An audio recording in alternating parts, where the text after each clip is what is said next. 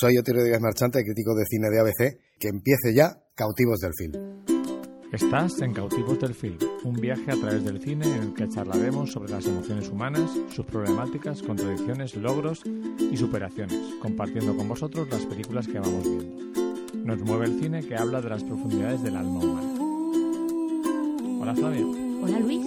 Eh, cuando escribimos esto no nos dimos cuenta de lo, de lo largo que es Ya. la presentación y que eh, cuesta respirar, para decirlo todo de golpe. Cuando, que, cuando quiera lo cambiamos y hacemos un cautivo del fin segunda temporada. Sí, ¿no? Empezamos la segunda temporada cuando queremos nosotros, ¿no? Exactamente, hombre, es que Las temporadas pueden durar mucho tiempo, ¿no? toda la vida, exacto. Y bueno, eh, creo que tenemos reseñas. Sí, tenemos varias... Estamos muy felices y muy contentos y muy agradecidos porque la gente está empezando a comentarnos cosas en, Sí. en iVoox, en iTunes. Sí, tenemos de vez en cuando mm, en iBox nos comenta normalmente nuestro amigo Alberto de Cádiz y eh, Dani, Dani Maverick, que creo que es de aquí de Alicante, nos comentan casi todos los episodios. Y nada, Pues- normalmente estoy contestándole a los, a los comentarios Tú porque tú no entras mucho. Mm, eso sería mucho decir, no entro nada. No entras nada. No, es que a mí me llegan los avisos Claro. al email. Yo entro, pero a lo mejor no coincide, no han escrito todavía, o tú ya has contestado, Claro, pero que tú eres nuestra community también. manager. Pero es que no tengo cuenta en. Tendría- Mm, cont- tienes contestaría cuenta, contestaría como que- anónimo. No, sí tienes ¿Tengo cuenta. lo-? ¿Tienes cuenta? Sí, de hecho... Pero el- no me he dado cuenta de que tengo cuenta. El podcast está con tu nombre ya. en tu canal. Porque Vale. también tienes otro podcast que está actualmente activo. Sí. ¿Cuál es? Eh, críticas al salir. Muy bien, estás con... Y ahí amenazamos, amenazo con otro. De corte Es, musical. es verdad. Además ya hay dos programas grabados, uno editado. Mm, ¿Cómo se va a llamar el...? Un programa sobre música que se llama Doble Pletina, hecho con mi colega David Méndez. Guay. En el que hablamos de nuestra nostalgia musical. Próximamente eh, en todas las plataformas de podcast. ¿Sí? Sí. Ahora que parece que ya se puede poner música otra vez, ¿no? Bajo el paraguas de iVoox. ¿O no se puede? ¿Sí se puede? No se sabe. No ponemos las canciones enteras, de todas maneras. No, Nadie, no, las puede grabar.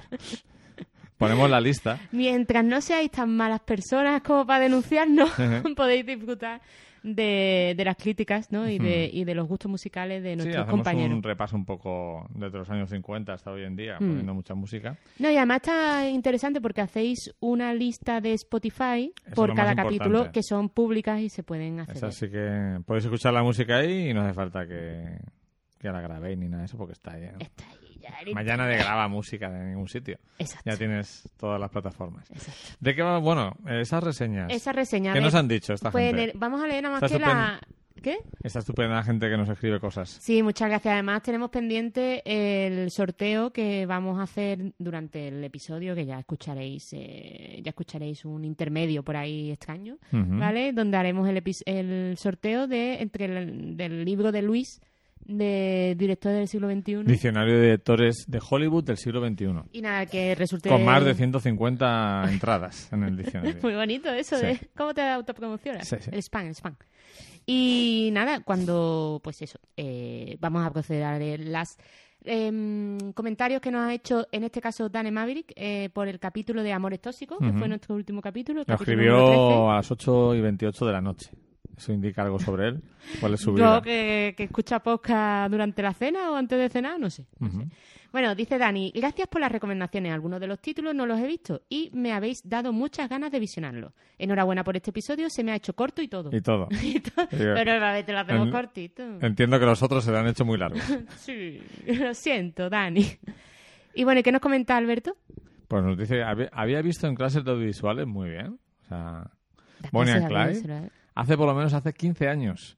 Y esa sí me gustó. Las otras no las he visto. Salvo Amor sin fin, que la vi hace dos días, y aunque me gustó, me parece que todos en la familia están tocados en la cabeza. Efectivamente, efectivamente. Por eso son muy tóxicos todos en la película, pero están muy tocados. Están maravillosamente tocados de la cabeza, el padre, la madre, todos. La otra a, a la cola para verlas. Muy bien, Alberto. O sea, me encanta que hayas accedido a ver Amor sin fin. Sí, porque las Pepi no lo han hecho. bueno, Todavía. no lo sabemos. No, pero no nos han dicho nada. No he escuchado el último episodio, así que, en fin. Y Me nada, parece tam- maravilloso que alguien haya seguido nuestro consejo de ver Amor sin fin. ¿eh? Estamos haciendo eh, evangelización sobre esa película. Pues Hay que verla siempre. Sí, sí, siempre. Y bueno, desde iTunes nos escribe Richie, te queremos.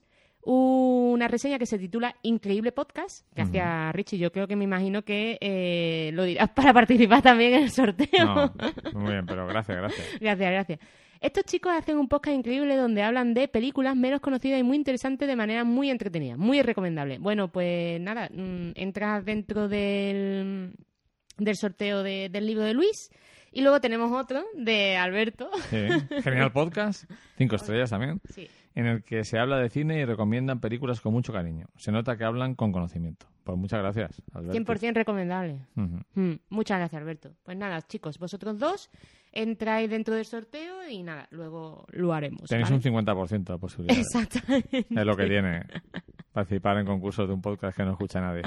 Sí, porque luego tenemos de Berlanga, que nada, no va vale, de Berlanga, no. De Berlanga, bueno, podemos, a ver, podemos hacer un sorteo. De que está muy bien, hay que verla, ¿eh? Sí. Una sí, de bravas, por favor. Nos ha puesto cinco estrellas. Sí, pero porque se lo pedí. Jamás volveré a este sitio. Tardan en atenderte, se equivocan con la comanda y había una mosca en mi sopa. Lamentable. Luego el podcast está bien, en su punto. Bueno, bien. Bueno, bien, bien. Ajá. Vale, verla. Bueno, también podemos hacer eh, que, que entre en el sorteo, ¿no? Sí. Porque a esta gente no le hemos pedido que, que no, bueno, salvo a Berlanga, no le hemos pedido que... Sí, está bien. ¿Vale? Pues sí, venga, vamos a todos estos que entrarán en el sorteo de, del libro de Luis. ¿vale? si te queremos y Alberto y Olmo no sé si les gusta esta decisión, pero tenían un 50% y ahora van a tener un 20%. Yo creo que dije en el anterior episodio que iban a entrar los de que escribieran una reseña en iTunes. Lo que no di- dijimos hasta cuándo, pero no desde cuándo. Vale, entonces ¿Vale? todo. Menos Berly. A- Be- Berly no, no, Berlín no Berlín entra. no.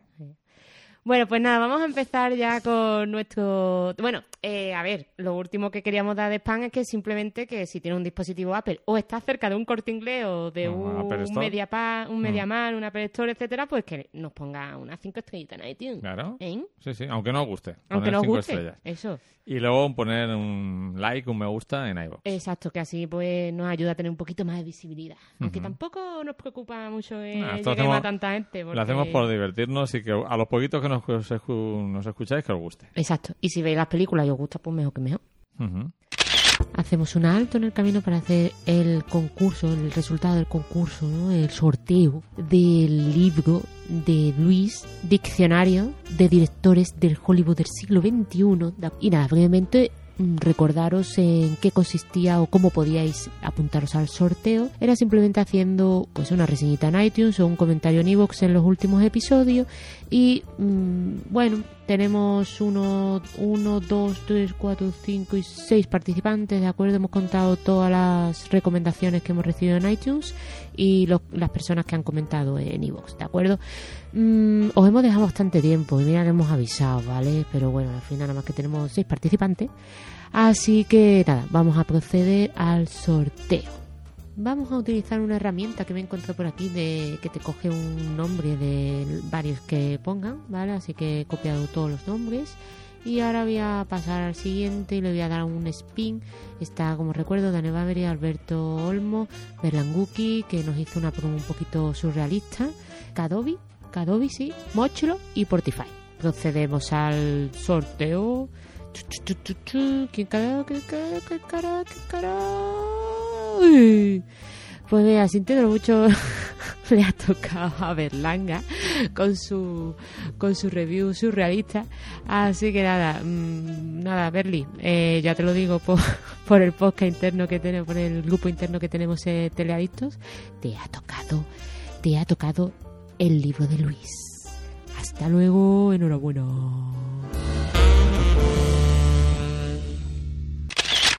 Bueno, pues cuéntame qué es esto de original y copia, Luis. Bueno, pues esto es algo que queremos hacer de vez en cuando. Sí. Eh, desde, bueno, desde que el cine es cine, prácticamente ha habido siempre remakes. O sea, una película tiene éxito y la vuelven a hacer o hacen una continuación, segundas partes, secuelas a los reboots, ¿no? Y de vez en cuando, pues cogeremos a, sobre todo, algún director importante que haya hecho, pues eso, eh, remakes o continuaciones. Y en este caso hemos elegido a Martin Scorsese, Hmm. que, bueno, dentro se está hablando mucho de la película del irlandés, que vuelve a Ujú. reunir a De Niro y Pacino, la película que ha hecho Scorsese para Netflix, después de que creo que fue Paramount le paró la producción porque era muy cara. Ah, o sea, que, que empezó a hacerla con Paramount el No irlandés. sé si es Paramount Universal, una, una major. Pero la misma Sí, película, sí, ¿no? Y se dijeron, eso vale mucha pasta. Y revendieron el producto a Netflix. Qué fuerte. ¿Y la han hecho con la misma pasta que pretendía al principio? Sí, sí, sí. Ah, pues estupendo.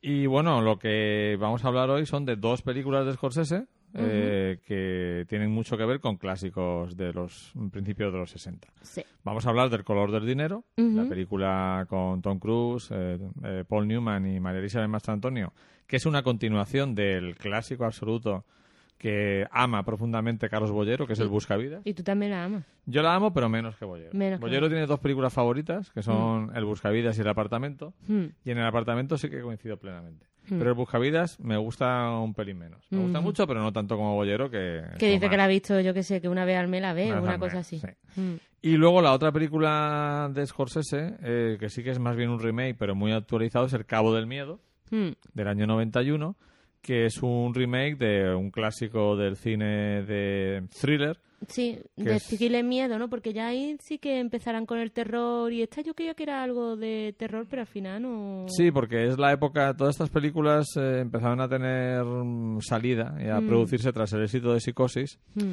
y luego que del, del año 60 y después eh, con que fue de Baby Jane, que también es del de este De mismo este año. año, mm. Creo que ya lo hemos comentado, hay muchos teóricos del cine que dicen que el trienio 60-61-62 es el mejor de la historia del cine. Hombre, yo estoy totalmente de acuerdo con eso porque es que mira qué películas tenemos aquí, que traemos dos y luego que recuerda ahora mismo, aparte de que fue de Baby Jane, Mm. Psicosis y por supuesto la increíble que me encanta a mí maravillosa con Miguel Gripé de... ahora no me acuerdo el nombre. Ruiseñor. Exacto.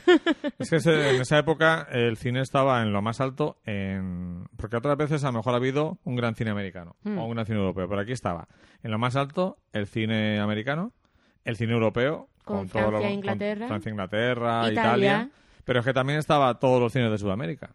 Cine brasileño, cine mexicano, estaban también pegando fuerte. Ujú. Entonces fue una época increíble. Entonces son dos películas muy representativas de esas eh, cintas hechas en blanco y negro, pero ya por decisión propia. ¿no? Sí, ¿no? Porque para darle En los un- 50 hubo mucho color Mm. y en los 60 vuelve el blanco y negro. ¿Los remakes son necesarios? Tan necesarios como las películas. Sí. Es decir, ¿es necesario, la- eh, ¿las películas son necesarias? Pues no, o sí. Depende Es que eh, yo siempre he sido muy pro remake, Mm. ¿vale? Eh, esa gente que dice, eh, ¿para qué van a hacer otra vez esta película? ¿Para qué van? Pero es que al final remake, eh, una historia contada dependiendo de, dependiendo de quién te la cuente, ¿no? Ujú. Eh, en el caso del director o del guionista. Y dependiendo del tiempo en donde se encuentre, in- Ujú. es interesante saber si esa historia sigue funcionando o no. Claro. El caso, bueno, la última bofetada que me dieron con los remakes, mm, porque no daba ni un duro por eso, fue el que ya hemos hablado varias veces de, de Bradley Cooper Con Nació una con estrella. Naciendo una estrella, ¿no? Pero por eso mismo, ¿no? Como esa, esa película me dio una bofeta y luego veremos que El Cabo del Miedo también me dio otra bofeta. Como empecé yo a amar el cine fue gracias a un remake. Gracias al remake de Sabrina y sus amores, que es la, la- la clásica de- de... Billy Wilder, que tampoco es que sea una gran película, pero simplemente me Sí, empezó... enganchó. Me enganchó, me, engan- me hizo engancharme a Sí, es una cine, a la película que puede, por su toque, puede enganchar a alguien así adolescente y demás. Que... Mm, Así que nada. Eh, yo lo que creo que eh, sobre los remakes, como todo depende de cómo se hagan. Es decir, si hay una película que se hizo hace ocho años, Mm. pues tampoco tiene mucho sentido, ¿no? Pero aquí, si te fijas, los remakes ha pasado en- entre el Buscavidas y el Color de Dinero 25 años exactos Mm, y entre la otra casi 30. Y además, en El color del dinero, Scorsese no hace un remake, No. hace una continuación. Y en El cabo del miedo es una actualización muy clara de la, de la historia anterior, ¿no? Y mejora. Para mí, luego lo comentaremos que Mm. sí.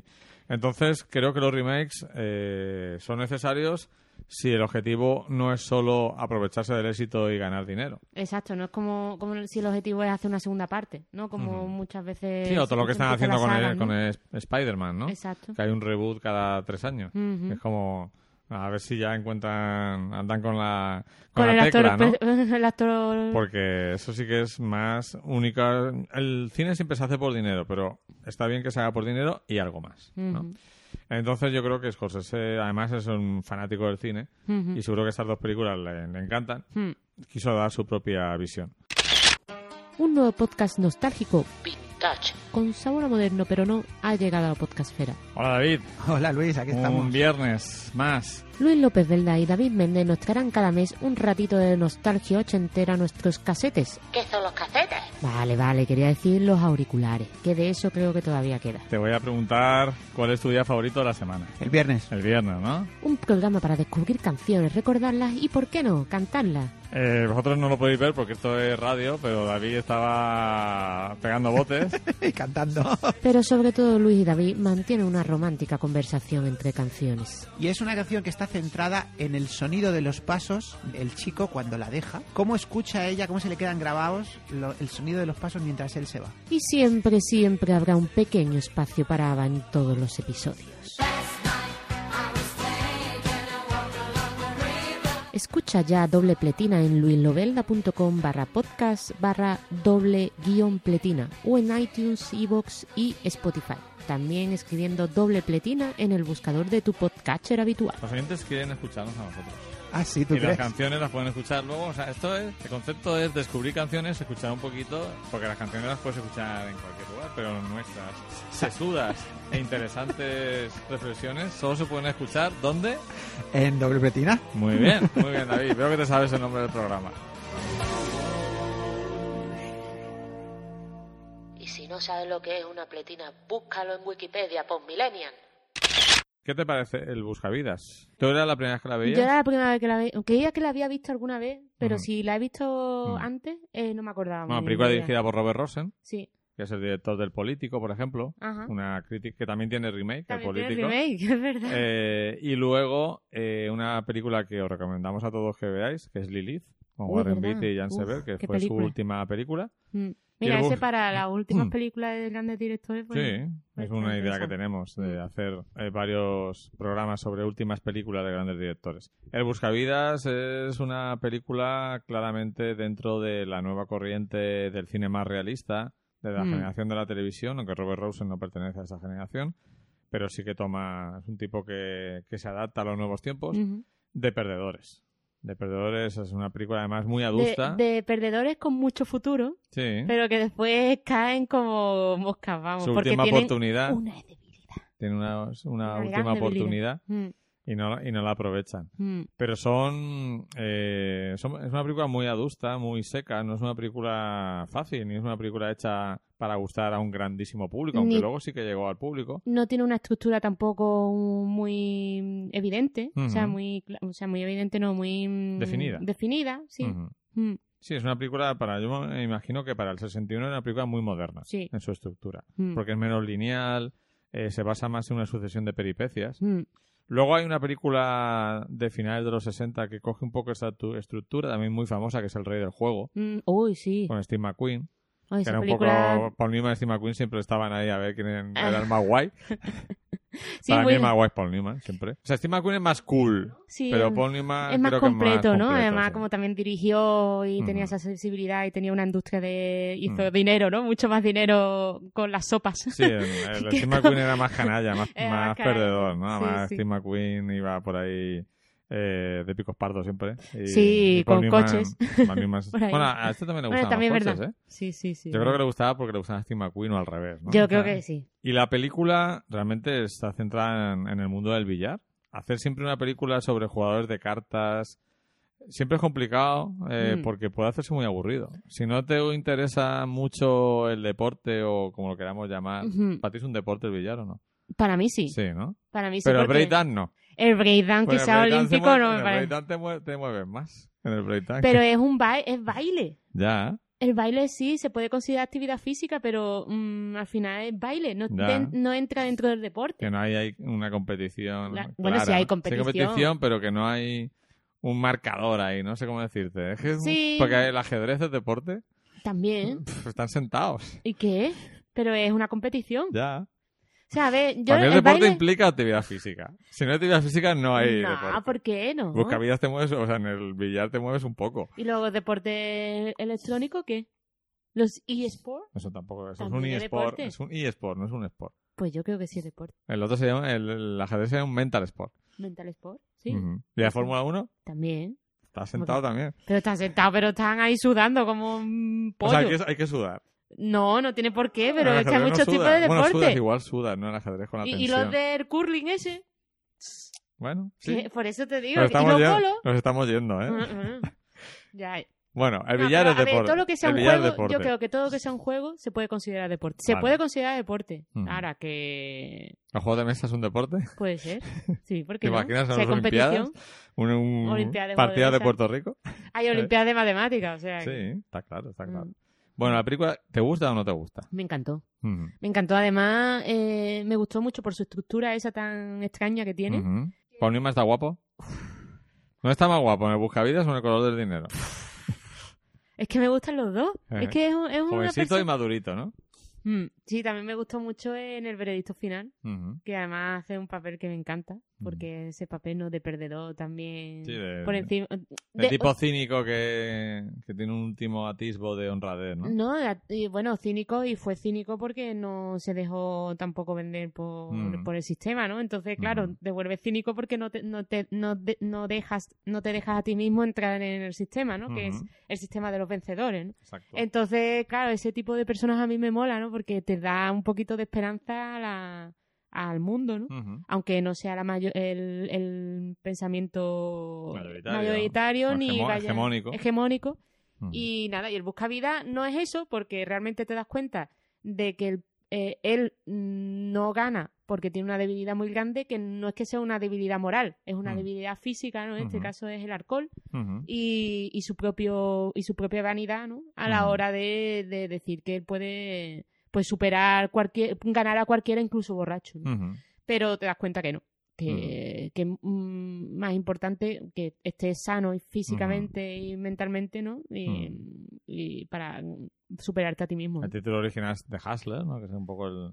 Sí, como el timador, el ¿no? De. Hassler un poco más el timador. Porque, claro, aquí en, en la película mm, nos cuentan el timo típico de parecer un paquete, Mm, eh, motivar las apuestas y luego parece que ganas por, por suerte, ¿no? Entonces ahí te juegas, mm, de hecho es un punto importante de la película, te juegas un poquito casi la integridad física, porque Sí. hay algunos que se lo huelen. y- Hombre, es que ese tipo de timos mm, son los timos que, que, mm, que haces aprovechándote de la maldad de la otra persona. Sí, es sí, como el timo de las que ¿no? la mayoría de timos funcionan así. Eh, así, Funcionan así entonces... es engañar al que se quiere aprovechar de los otros. ¿no? Exactamente. Se Entonces a mí esos listo, timos...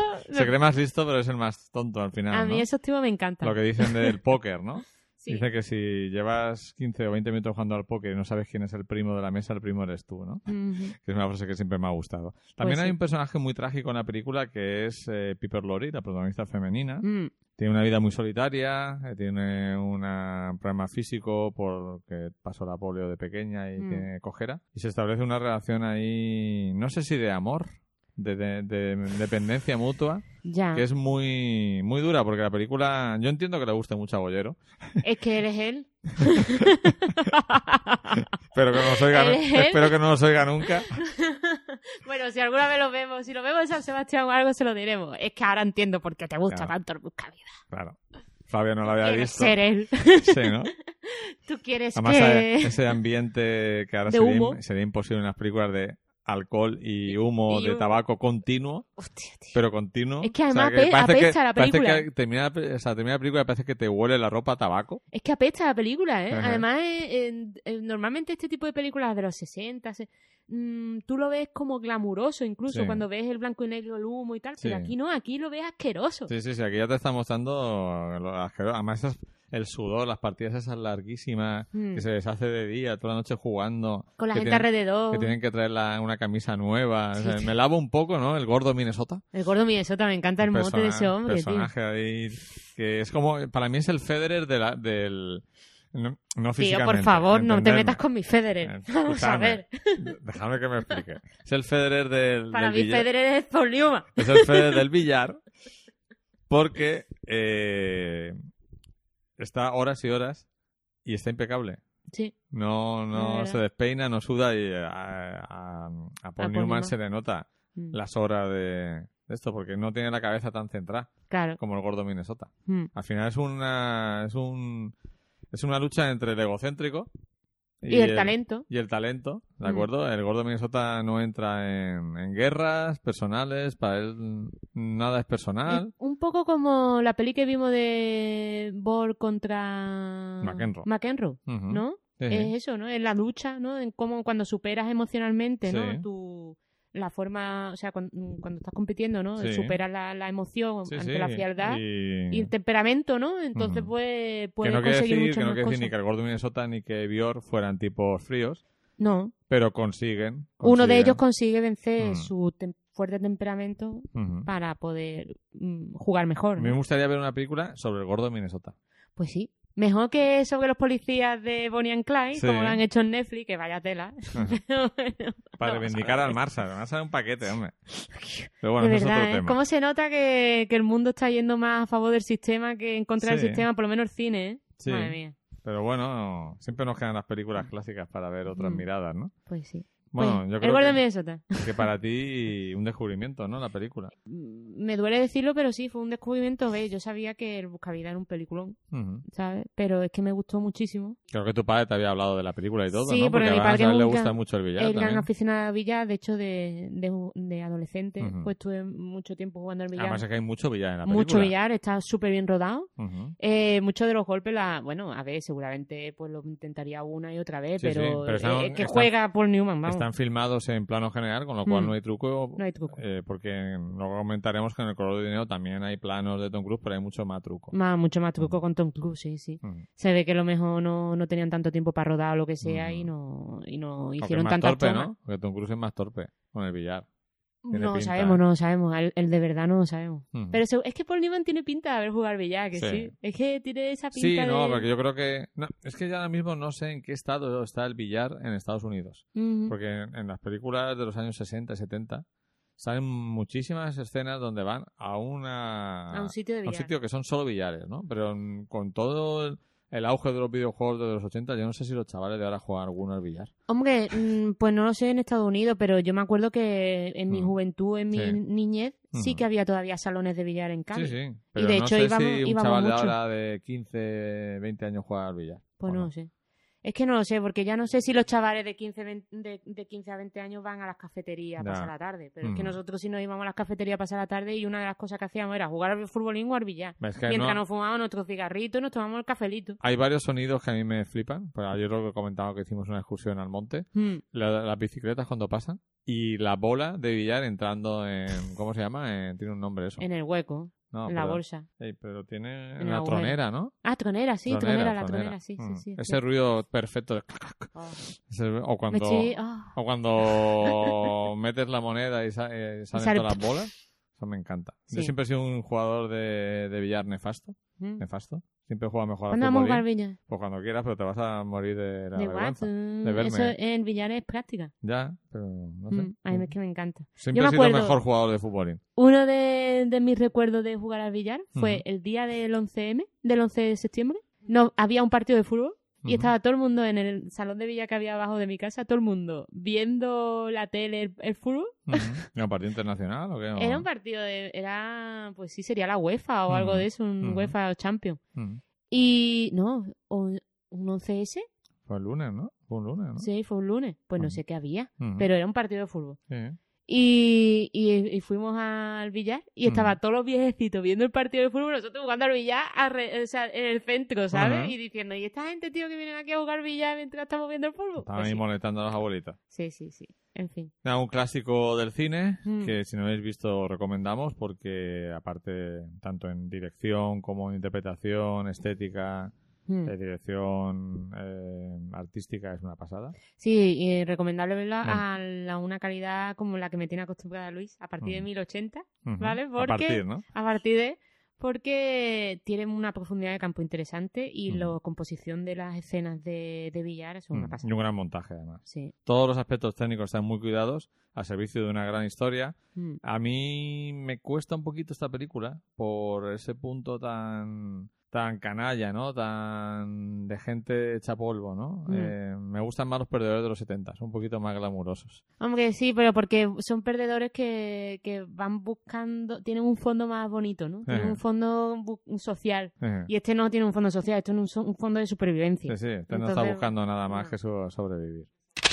Y nada, si quieres pasamos a la película que hizo Scorsese a partir... Está basada El color del dinero, película Sí. del 86. Sí. Es una película basada en una novela. Ah, sí. La novela... eh, ¿Y el Buscavilla también estaba basado en una? Eh, creo que no. Fue un novelista que, como hicieron con Casablanca y otras, ¿no? Podemos comprobar lo del Buscavidas porque no, no estoy seguro. El color del dinero sí que está basado en una novela. ¿Lo- ¿Viene aquí en Final Affinity? Sí, no, novela también. Sí, ¿no? ¿Dónde lo, vi- dónde lo ves? En, en Aquí, el guion, aquí, novela. sí, en el guion. Está basada en una novela y la película está basada en la misma novela, pero eh, una continuación que tuvo. Entonces, la película es bastante sorprendente. Mm, Para mí es inferior a Buscavidas, evidentemente. De hecho, a Bollero no le gusta nada. Mm, Dice que por qué al contar la historia de, de Paul Newman 25 años después del personaje Bueno. de Eddie Fallon, ¿no? mm. Eddie, Eddie Fallon. Felson. Mm, Eddie Felson. Porque creo que lo que sí que tiene de bueno el guion es que evita todos los tópicos de lo que sería una secuela sobre la película. No repite el modelo de la primera. De hecho, eh, yo no me había. no- cuando empezamos a ver la película, no, no sabía que era continuación. Y me di cuenta que era continuación porque dije, Tú pensabas que era remake, ¿no? remake. Sí, Ujú. o que era interpretación. Que o- pensabas que a lo mejor que Tom Cruise iba a hacer el mismo personaje Exactamente. de Paul Newman, que iba a ser. Eddie Felson. Pero claro, cuando ya vi que era el mismo nombre, digo, uy, Ujú. que me tengo Eddie Felson. Y además hablaron algo del gordo. No, no llegaron a hablar del gordo Minnesota, pero sí de algo que pasó en la primera. Pero casi. casi Sí, que mí- no vamos a desvelar lo que le pasa a Paul Newman en el Buscavidas, porque Ah, es claro. un spoiler, claro. Pero bueno, Pero bueno. Cuando hemos hablado aquí sin, con sin spoiler. Ya, pero bueno. Para, si alguien no lo ha visto, para no fastidiarle. Vale, vale. Y esta película, pues sí, el- el- al final sigue- no sigue la estructura de la. Para primera, nada, no, para nada. no va. La película no va en absoluto en el duelo. Lo típico hubiera sido un duelo entre el jovencito Tom Cruise y, y haciendo un poco de Eddie Felson y Paul Newman haciendo del gordo Minnesota. Pero la película, a mitad de película, toma un giro totalmente diferente. Los personajes se separan, Se separa. que es algo que no, no esperas. No, no. Y la película por- nos muestra. Yo creo que Tom Cruise es una elección perfecta Mm. para el personaje de este jovencito engreído, estúpido. Y además, Inocente. tiene un gran punto de inocencia e ingenuidad, pero también es muy tóxico en su relación con la chica, es totalmente dominante, controlador, que es algo que yo no recordaba de la película porque a lo mejor cuando la vi no era tan consciente de eso. Y era más normal también Mm, ese por- tipo de Por personaje. eso que Mm. me- a no le di importancia porque a lo mejor era habitual en el cine de aquella época, en ese tipo Mm. de personajes. Me gusta mucho la idea de, de Paul Newman que vuelve a... Él ya quiere ser solo un maestro, un Mm. manager, Mm, pero se da cuenta de que todavía puede dar algo al billar. mm. Y además en ese proceso de volver al billar descubre que no ve... que no ve un una burro. mierda, que por- no se da cuenta que una de las debilidades que tenía también en la primera era que eh, se estaba, pues, estaba saliendo miopía o vista cansada, lo que sea. Y entonces pues acude a, vence su vanidad Sí, y acude a, a un especialista oculista y se pone gafas, sí, sí. como debe ser, vamos. Aparte, la película habla, muy, de hecho, el color dinero, ya está en el título, habla de la preeminencia eh, casi única del dinero en la sociedad americana. Hmm. Paul Newman lo dice todo el tiempo, ¿no? Déjame ir, no quiero nada de lo que me estás contando, ni amor, ni- yo, solo busco dinero, Mm, ¿de acuerdo? Porque él ha hecho un poquito de pasta, no mucho, eh, vendiendo whisky mm, dudoso a los bares. de, de dudosa calidad. Tiene una historia de amor por ahí, ¿no? Mm, La película eh, se le puede acusar quizá de que da muchos tumbos, ¿no? De que va de un lado para otro sin definirse. Pero Mm. bueno, eso es muy típico del cine de Scorsese Mm. también. mm, sí. No, y además cómo está dirigida y eso me parece, a ver, me parece un homenaje a, a la primera, ¿no? Al Buscavida. Mm, porque el principio es un poco el principio de la, de la primera, ¿no? Que es ese timo, ¿no? Hace Sí. una especie de timo, o como conoce al que va a hacerle el timo, ¿no? Sí. Y no continúa exactamente por ahí como un pupilo, sino más bien al revés, ¿no? Ujú. Ese- como que da la vuelta y el pupilo enseña al maestro y después no sabe muy bien qué, qué te quiere qué te quiere mostrar, o sea, qué te quiere mostrar la película, no, sino qué quiere buscar el pupilo a él. ¿no? Sea, Y no hay vencedores claros en la película, ¿de acuerdo? El personaje femenino tiene mucha... No es que tenga más fuerza dramática, pero sí que tiene más empoderamiento. Estamos ya en los 80 y se enfrenta bastante a los dos sí. a lo largo de la película. No, y ves que la relación de con Tom Cruise es quien domina ahí. Ujú. Mm. Y también, pues, eh, es paradigmático de Scorsese esos eh, traveling de acercamiento a los personajes, eh, que lo usa muchísimo, siempre es marca de la casa de Scorsese, Mm. en los bares donde la cámara eh, está como flotando en el ambiente y, y se acerca a, a Mm. través de un traveling muy elegante a los personajes. Sí, la planificación de, de los Mm. planos de, de cada secuencia es una pasada. Mm.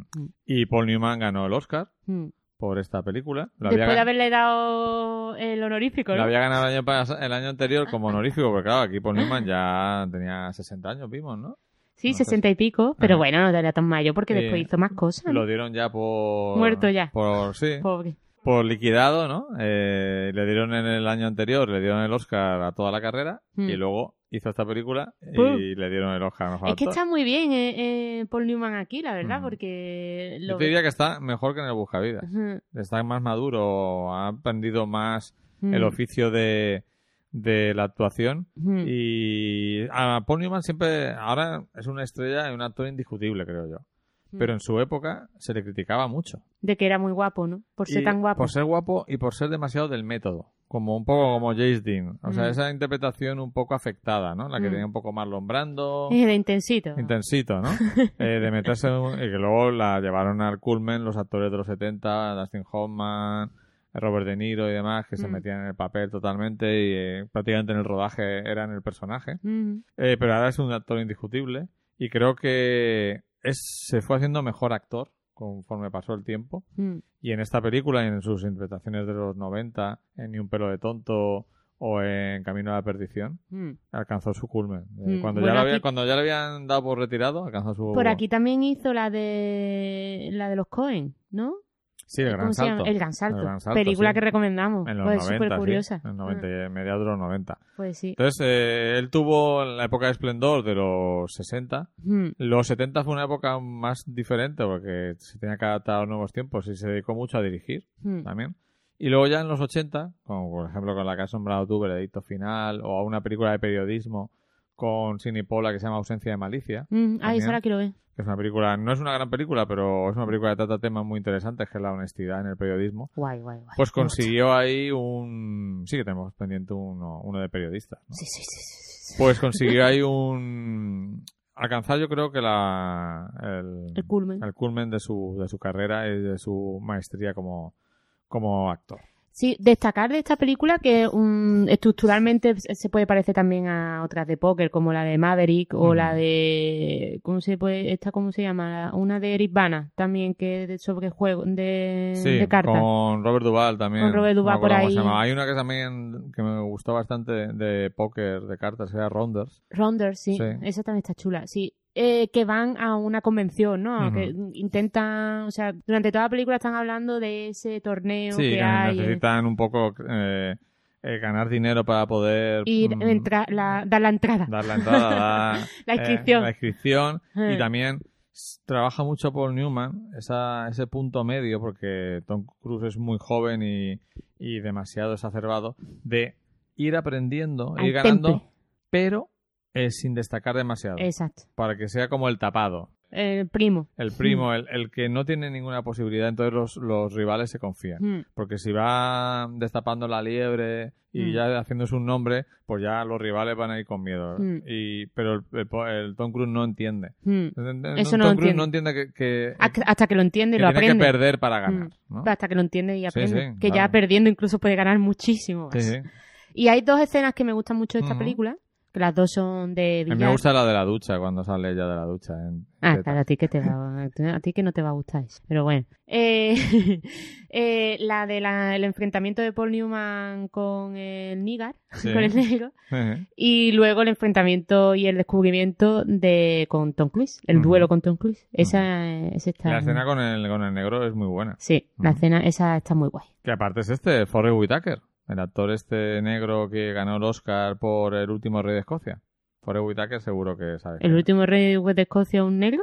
Eh, bueno, eh, es un, era un dictador africano flipado Ah. con el rollo escocés. Ah, Entonces se vestía de escocés. ah vale. Ah, pues no, es que no he visto esa película. Una película de entonces- 2006 y 2007. Vale, Forrest vale. Whitaker seguro que Sí, sí, ahí vale. no caes, pero si ves fotos de él. ¿Y que ahora es muy mayor entonces? Mm, sí, sí, vale, sí. vale, es que como ahí sale muy jovencito. Sí. Vale, vale. Bueno, pues nada, el color de dinero la recomendamos que la veáis después del Buscavidas, Ujú. como continuación, o por lo menos para saber un poquito más qué pasó con Sí, ese yo personaje. creo que es el orden adecuado. El orden adecuado, ese, mm, por supuesto, sí. Y nada, pasamos Vamos a la, a la otra dupla de a la otra películas. dupla. Eh, que bueno, eh, Flavia te- tenía algo, un olvido imperdonable. Ella, amante de, Gre- de Gregory Peck, no había visto el Y de Cabo del Robert Ter- Mitchum. De Robert no había visto el Cabo del Terror. No, Porque te daba miedo. porque me daba miedo, sí. Eh, yo temía mucho, o sea, eh, mi adolescencia, que fue cuando empecé a amar y adorar a, a Robert Mitchum y a Gregory Peck. Todavía no estaba yo muy ami- amigable, ¿no? O muy familiarizada con el cine de Mm. Entonces había muchos cines, por ejemplo, Psicosis, yo no la vi. ¿Por qué? Porque me da un poquito más de Sí, miedo. encima una película que aquí le pusieron en lugar del Cat Fear, que es Cabo del Miedo, el Cabo del Terror. Claro, ya, el ¿eh? cabo de terror ya encima, pues, mm, pues creía que era una película durita. Igual que no vi la, la profecía y todas esas, me las pasé en esa época. Entonces, pues claro, esta, pues no la vi. Yo me iba más a por temas drama o temas románticos, etcétera, y esta no la vi. Así que nada, la vi contigo. Que hagan la, la pena es que fueron en bastantes cortes, que no fue de un tirón. Tres cortes, ¿no? En tres te- cortes. Porque te pilló cansada. Me pilló cansada toda esa Que semana. Flavia se duerme a veces con las películas. Yo alguna vez también, pero Flavia más. Pero bueno. Porque me levanto también Sí. más tempranito. Sí. Porque es normal que me levanto más tempranito, entonces pues, pues me pasa eso. Si te gusta Cautivo del Film, te animamos a que cada mes nos hagas una pequeña aportación de 10.000 euros al siguiente número de cuenta. ¿Qué qué? Que no. ¡Qué broma, hombre! Solamente te pedimos que si te lo pasas bien con nosotros nos des un poco de amor escribiendo una reseñita en iTunes de 5 estrellas o dándole a me gusta en iVoox al episodio actual o a cualquiera de los anteriores. También puedes agradecer nuestro trabajo acordándote de nosotros en la próxima ocasión que reserves hotel para tus vacaciones en booking.com usando nuestro enlace de afiliados luislovelda.com barra hotel. No te costará nada más y a nosotros nos llegará una pequeña comisión que nos hará muy felices. Sigue disfrutando de Cautivos del Film. ¿Se puede esperar algo mejor con un título como ese? No. El Cabo del Terror, eh, dirigida por J. Lee Thompson, Sí, que es un artesano británico sí. que tuvo cine en Inglaterra, mucho cine. Era. Aquí vemos un poco eh, la diferencia entre un gran director y un artesano, ¿no? La película no puedes decir mal dirigida, no está mal dirigida. No, pero es como muy plana. Sí. Eh, todo el tiempo, pues sí, me da Es miedo. ilustrar el guion, sin, Mm. sin ponerle eh, toque personal. J. Lee Mm. Thompson ha hecho películas interesantes. Por ejemplo, eh, por ejemplo, J. Lee Thompson es el director de Los Cañones de Navarone. Ah, pues otra película bastante plana. Claro. Mm. Eh, y luego acabó dirigiendo películas para Charles Bronson. En los 80. Y- Viendo el justiciero, y es un etcétera. tipo, un todoterreno. Mm. Que todo te lo hace bien, pero no te lo hace estupendo. Sí, que no. mm, A veces la genialidad va con los altibajos, ¿no? Y un poco. O sea, lo que puede diferenciar a este hombre de Sidney Lame, que también era un poco así, Mm. es que Sidney Lame al final tenía atisbos de. O sea, tenía chispazos, ¿no? Sí, sí. Chispazos de genialidad. Mm. Y ya te, la- te, te hacía lo hacía convertirse en un gran director. Sí, ¿no? porque Sidney Lamet decía que él le gustaba rodar mucho, Mucho. porque aprendía mucho y además, por la ley de probabilidad, alguna le... Le saldría buena. Claro, sí. Claro, no, y que si ruedas, no sé, 200 días al año en lugar de 50, pues hay más posibilidad de que surja el chispazo, ¿no? Es que es como todo, mm, tú dejas de, eh, aprendes a hacer mejor tu trabajo cuanto más lo haces, ¿no? Capaz se aprende capando. Sí, y sí, yo sí. creo que Sidney Lamer era de eso, de, de cuanto más hacía, pues mejor lo hacía. Y, y así terminó, ¿no? Que hasta su última película fue una interesante película, ¿no? Sí, sí, nos- ya Mm. está muy bien. Y aquí yo destacaría, lo que sí que me gustó mucho de la película fue la fotografía. Sí.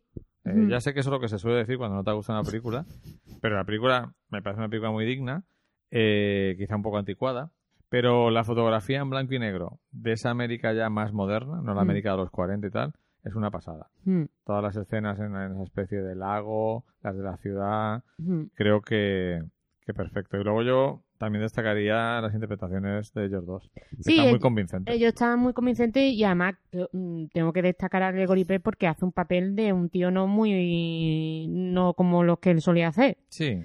Es De algo hecho- interesante en la película, en esta historia, que eh, como ya estamos entrando en los 60, aunque claramente para, para un público que no le diera muchas vueltas a la película, Mm, Gregory Peck es el bueno y Robert Mitchum es el malo, mm. Eh, no es tan claro eso. No es tan claro eso, ya empieza a entrar eso, lo que dices tú, los 70 de, de que se difuminen Sí, mucho más los, en los los... 60 ya empieza. Mm, Ujú. que se difuminen mucho más los, los límites, ¿no? De la raya de donde separa el bien y el mal y todo es un poquito más gris. Que eso también lo agradezco, ¿no? Porque que sean todos los buenos muy buenos y todos los malos muy malos. Aquí Robert Michu sí es malo, O sea, es una persona oscura y Violenta. violenta, pero también ve lo oscurito y Mm. lo perverso que puede ser también Gregory Peck. Puede que llega a ser una rata traicionera. Exacto. Sí. Ujú.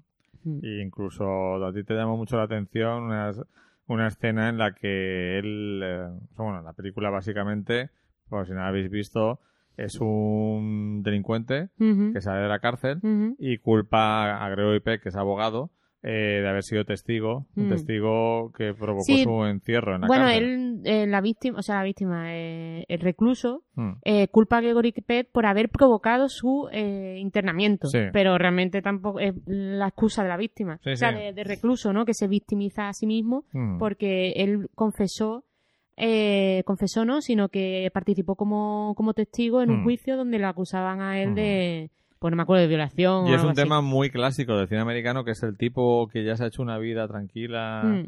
eh, está establecido, familia, Cambio hijo. de, de ciudad también, Ujú. ¿no? Para ese, Ujú. esa típico eh, parte de la vida americana, ¿no? Que para hacer una nueva vida Pues y olvidarte del anterior te vas a otra ciudad Claro, y, también. y el, el- el empezar de nuevo, El ¿no? El, resetearse, nuevo. que es muy americano. Mm. Y que cuando ya llevas una vida plácida y tal, el pasado, como Te- decía aquella frase, sale al encuentro. ¿Sabes? Cuenta. Sale al encuentro, ¿no?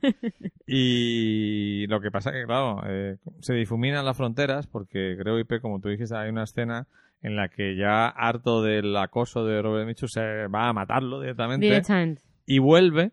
Parece que y puedes interpretar que vuelve porque en el fondo no es una no es una persona violenta, pero también puedes interpretar, como dijiste tú, que vuelve porque se teme que la mujer lo va a lo denunciar. chive, sí, Ujú. se chive de él. Y yo creo que es por eso, vamos. O sea, yo lo tengo más claro que el agua, porque luego sí que contrata a los matones.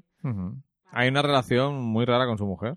Y luego, aparte, la niña te, te dio muy mal rollo. La hija. La de- niña era para matarla, vamos, de verdad, ¿eh? Es la típica niña, típica niña no, como una miniatura de mujer ya antigua, pero en niña, muy cabezona.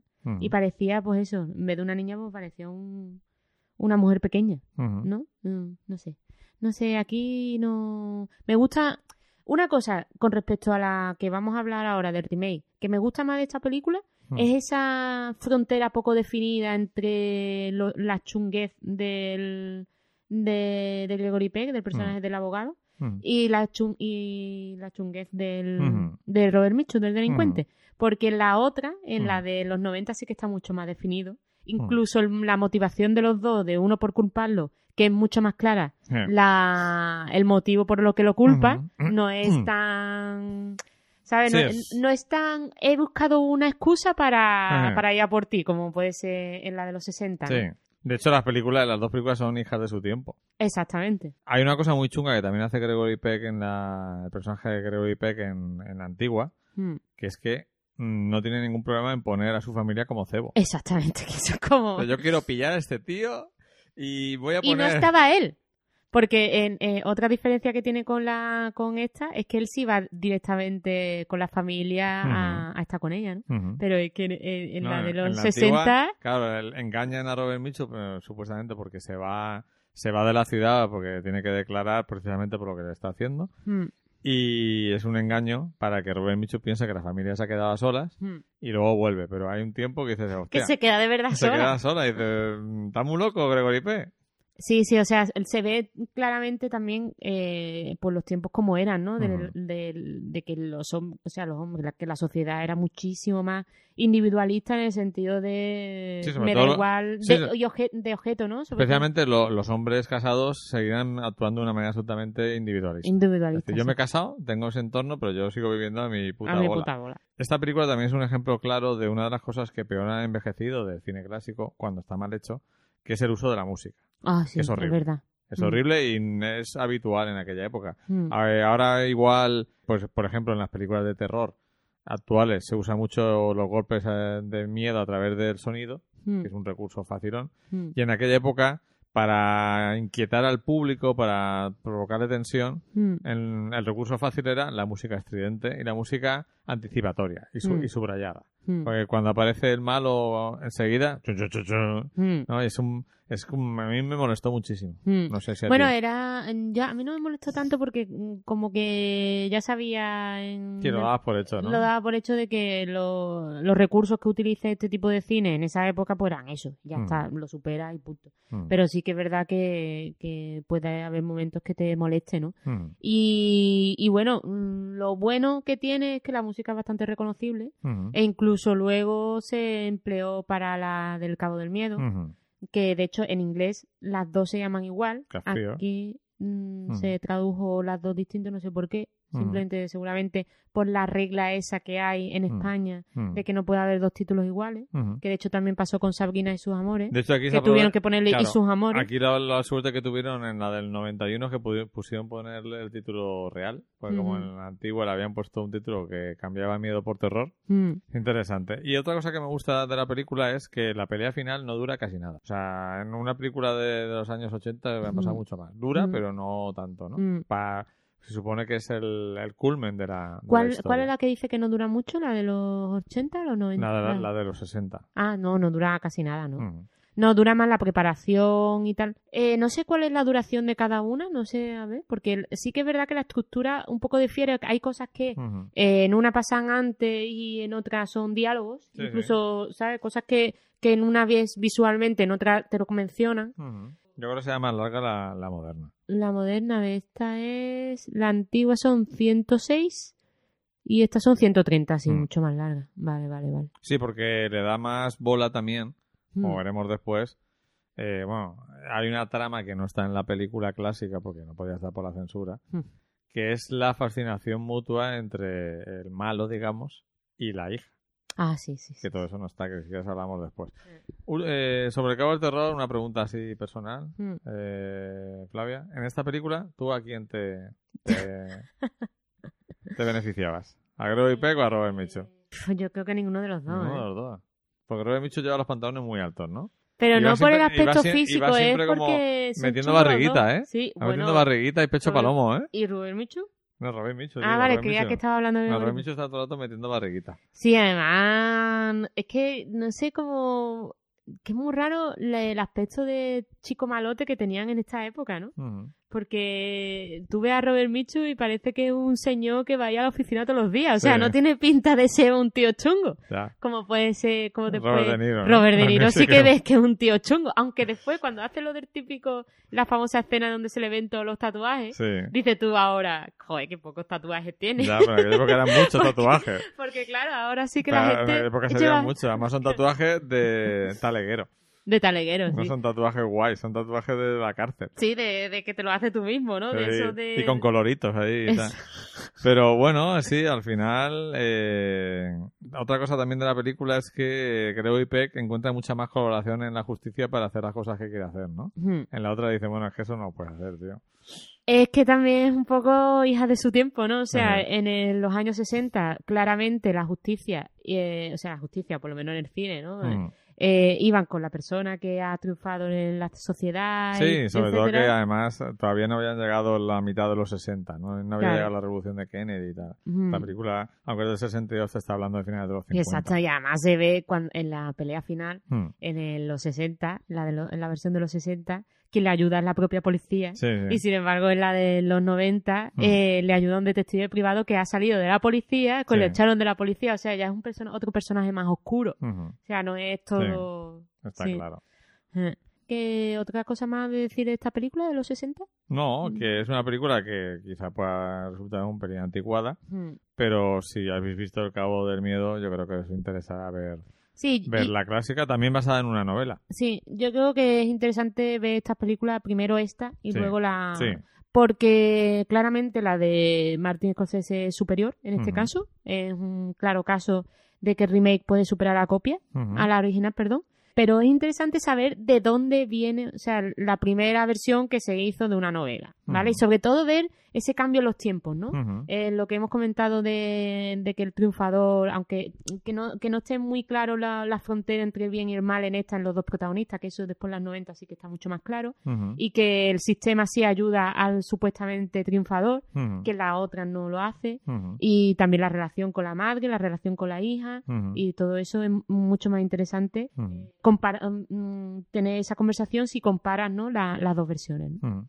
Y sobre todo también eh, las diferencias del matrimonio, digamos, bueno, ¿no? Mm. Porque aquí eh, la mujer es prácticamente un, un jarrón Sí, sí. y en la otra el personaje de la mujer es muy También fuerte. interesante. Eh, mientras que un poco el, el, el más blandito, el más insustancial es el Mm. abogado. Mm, Ujú. Sí, sí, sí. No, y además que también te, te das cuenta de cómo ha evolucionado la imagen de la mujer en esta película, ¿no? En, la, en la de los 60 es una ama de casa, claramente, y en ya en la de los 90 es una, arqui- una arquitecta, una diseñadora, Diseñadora gráfica. Diseñadora gráfica, ¿no? Que es eh, Jessica Lange. Sí, exacto. Ujú. Mm.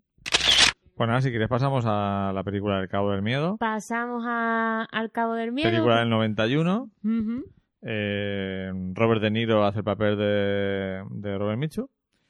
Eh, Nick Nolte, el de Gregory Peck. Exacto. Jessica Lange es la mujer. Y hay una cosa. Bueno, ¿quién es la hija? La hija Juliette Lewis en uno de sus primeros papeles. Mm. Y luego tenemos eh, los mm, pequeños papeles. Que, pero además que me encantan los papeles que hacen, porque es que me parece genial. Sí. sea, Robert Mitchum y Gregory Peck aparecen en la película. Robert Mitchum, recordemos Y también que aparece el policía. el El policía. policía que es Sí, el de ah, los ojos Martin. Balsam. Martin. Balsam. Mm.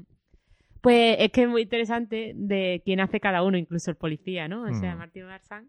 Eh, Robert Mitchum hace del policía, o sea, de Martin Balsam. Sí, En esta la película se hace del, del, del comisario de, que lleva el caso, que en esta película es íntegro, no como en la anterior, que era que el ayuda- delincuente. No le ayuda demasiado.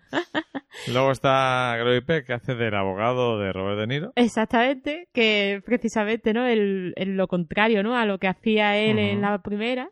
Y, Y, eso es- yo creo que es una idea estupenda. Es- sí, me parece maravilloso. Y el policía, o sea, ¿cómo era? Martin, Balsam. hace de juez. De, juez. Mm. O sea, él sí ha avanzado un poquito más en el escalón de la ha sociedad. Subido, ha, ha subido, ha subido. Sí, sí, sí. Y, y nada, es una película, bueno, para mí es un prodigio visual. Sí, una pasada, tío. Tanto de dirección, planificación, fotografía, Montaje. estética, montaje. Aquí está montando nuestra amiga, ¿no? Sí, creo que sí, que está nuestra amiga Telma Soulmaker. Que le dieron el BAFTA este año Ujú. a- por su carrera. Ujú. Mm. que muchos dicen que, que hay un 40 o 50% del cine de Scorsese se debe a ella. O sea, Pues- es- al, el estilo. Sí, al estilo y al montaje, ¿no? Es que el, es- el estilo de Martin Scorsese es muy deudor del montaje. Exactamente. Hay, otras hay otros directores que son más de composición, Mm, de planos largos, mm. pero las películas de Scorsese son muy de montaje. La de ¿no? Scorsese y la de Brian De Palma, es verdad que deben, deben mucho. Y las de Oliver Stone también. Claro, es que de Sí. Oliver esto no he visto yo tanto. Mucho que ver con el montaje, ¿no? Mm. Entonces, en esta película, eh, además es una película muy bella de ver. Oh, es que, mira, si esta dura 130, yo creía que era más larga la anterior. O sea, esta se me hizo infinitamente más corta que también la vimos de un tirón, ¿no? Esta la vimos esta tirón. idéntica. Mm, Tiene logros visuales flipantes. mm, Por ejemplo, cuando está Robert De Niro sobre, sobre la, mm, la- el muro de la propiedad de Nick Nolte y Jessica Lange, subido ahí en, justo en el muro y están exp- explotando los fuegos Los artificiales, artificiales del 4 de julio. Mm, También el, el desfile. El mm, desfile del 4 de julio, que Nick Nolte se vuelve loco. o- mm, Porque lo ve de Mm. lejos. Que, esa, que esa escena es la, la equivalente en la, en la de los 60, en la que están en el, en el muelle. Que lo ve mientras están ahí jugando. Sí, porque lo que hacen Robert Mitchum y Robert De Niro es ser mosca co- cojonera. Sí, mosca cojones. No hacen nada ilegal, pero están ahí Dando cerca dando por saco. ¿no? Sí, sí, sí. Y bueno, la, la película presenta un personaje del abogado mucho más melifluo, más blando, Sí, además pero hecho a propósito. O sea, hecho a propósito y además que aquí él no es tan chungo.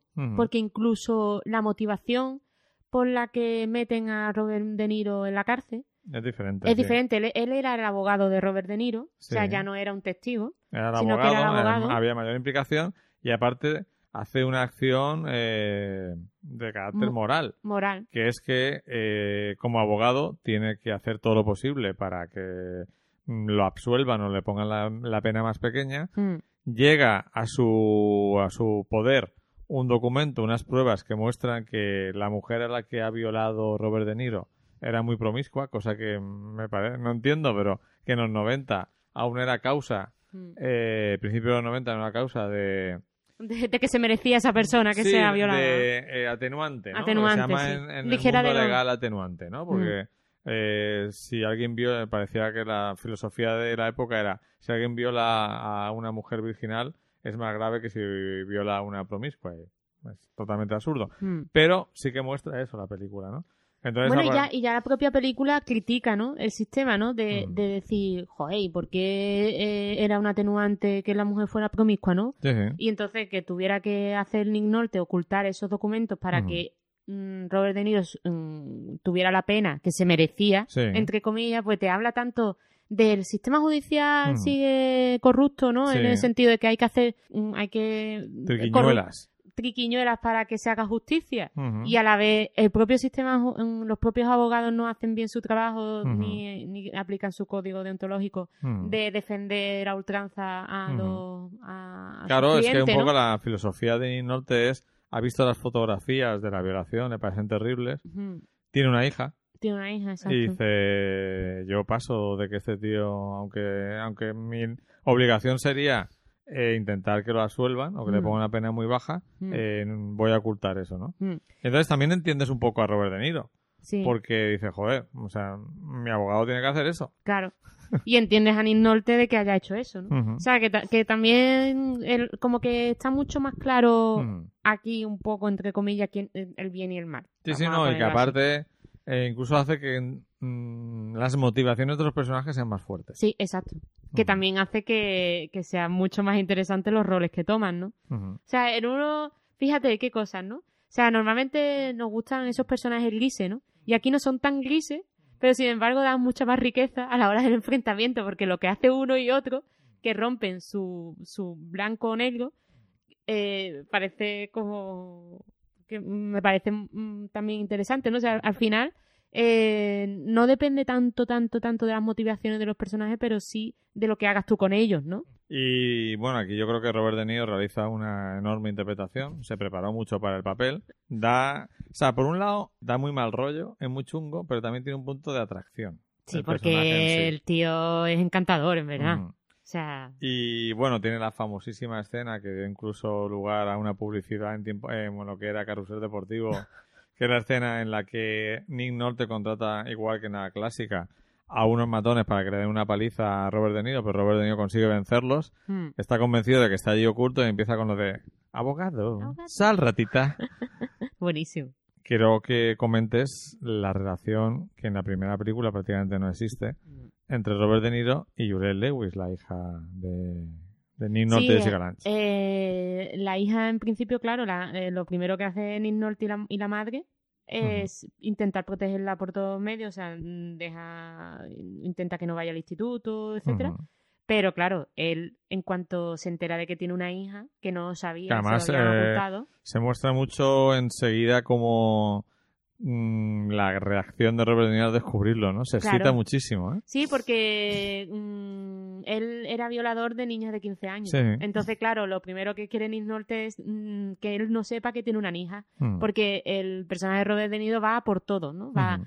eh, primero a por la amante de... Aquí Nick Nolte tiene un amante, o sea, Ujú. mm, algo también muy típico, ¿no? De las películas de, la- de los 90, ¿no? De que el personaje es triunfador, etcétera, también tiene que tener un amante, no solamente una mujer en casa Una trabajando. compañera de trabajo, ¿eh? Exactamente.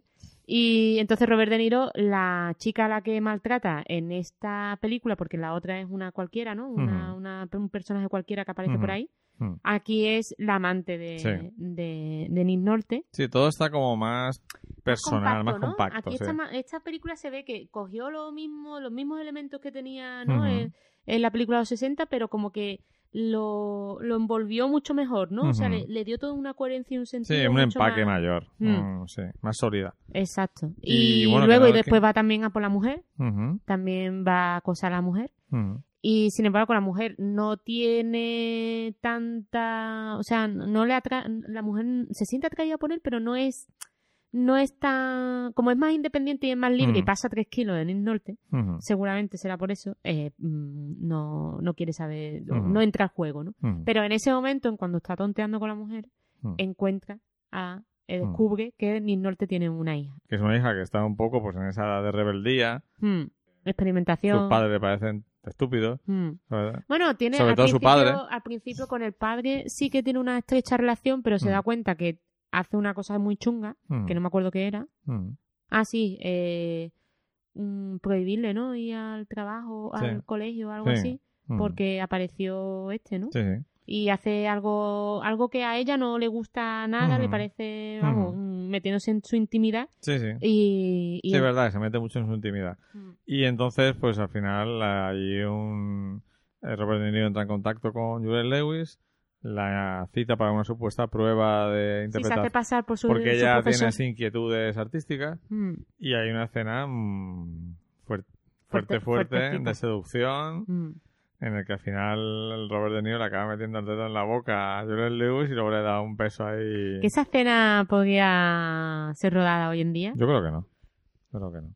Pero es por autocensura del propio Martín Scorsese, Sí, que eso es lo fuerte. O sea, es que el, el otro día escuchando Sucedió... No, Sucedió una noche, no.